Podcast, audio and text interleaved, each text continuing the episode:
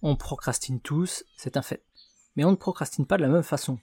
Donc voici les quatre formes de procrastination. Il y a l'esquiveur, c'est la personne qui cherche à fuir une tâche pénible, souvent en plongeant tête baissée dans une autre tâche. C'est l'envie irrésistible de faire le ménage au moment de se mettre au travail. Ensuite, il y a le perfectionniste. C'est la personne qui place la barre tellement haute qu'elle finit par baisser les bras. Ou alors les choses ne sont jamais parfaites, donc ça ne vaut pas le coup. On repousse au lendemain parce qu'on a dormi que 7 heures au lieu de 8. Ce n'est pas l'idéal pour se mettre au travail, alors on le fera plus tard. On n'a pas tous les éléments, donc on ne va pas travailler correctement, etc., etc., etc. Après, il y a l'anarchiste. C'est la personne qui refuse de travailler sur un projet si celui-ci ne la motive pas un minimum.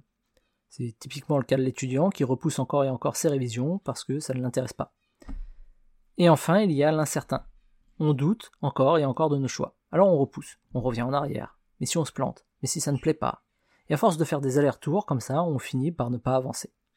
Savoir identifier ces quatre catégories, savoir dans laquelle on se situe, ça permet d'être un chouïa plus efficace lorsqu'on souhaite lutter contre la procrastination.